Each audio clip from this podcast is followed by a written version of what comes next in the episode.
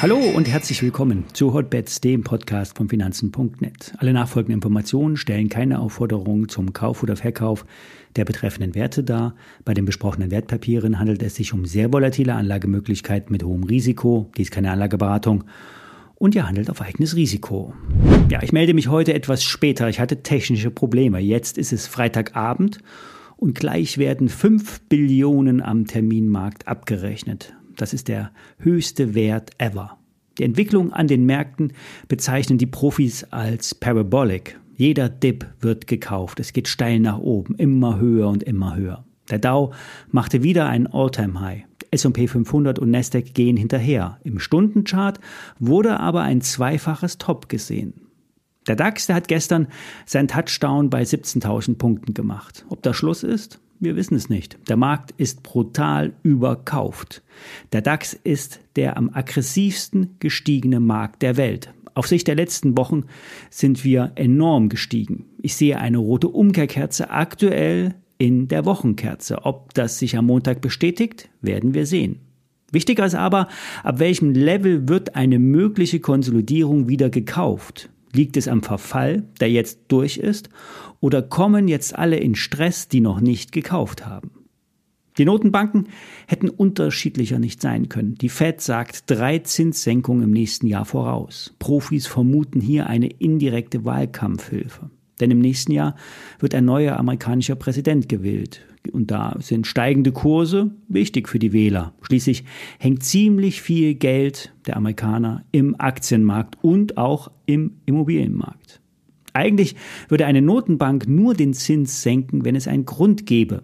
Derzeit ist die flache Inflation die Begründung. Historisch gesehen müsste die Inflation noch einmal anziehen, eine Gegenreaktion. Doch die Daten sagen derzeit etwas anderes.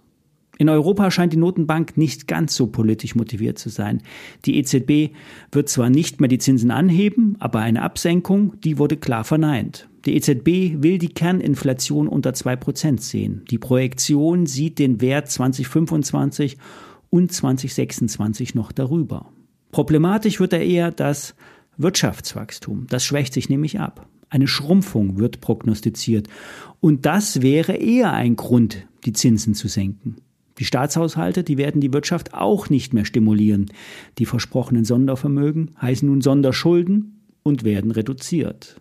In einer aktuellen Sentimentanalyse sind 51,3 Prozent der Marktteilnehmer bullish. Nur noch 19 Prozent sind bearish. Diesen Wert gab es in den letzten sechs Jahren nicht mehr. Normalerweise sind ein Drittel bullish, ein Drittel neutral und ein Drittel bearish.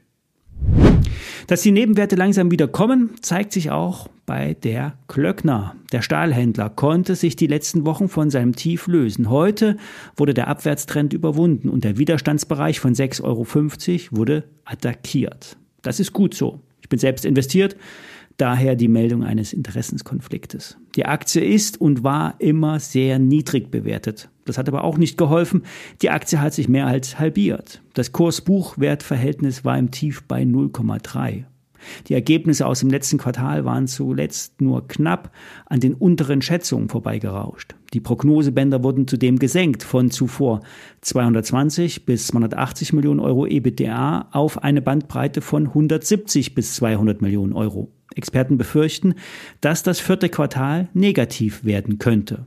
Und jetzt ziehen die Stahlpreise an. Die Preise steigen nach Angaben der Hersteller und Händler derzeit an. Die Lage hat sich im Dezember gegenüber November deutlich verbessert, so eine Umfrage. Warmband aus nordeuropäischen Hochöfen kostet im Dezember 685 Euro je Tonne. Das waren 15 Euro mehr als in der Vorwoche und 6,2 Prozent mehr gegenüber dem Vormonat.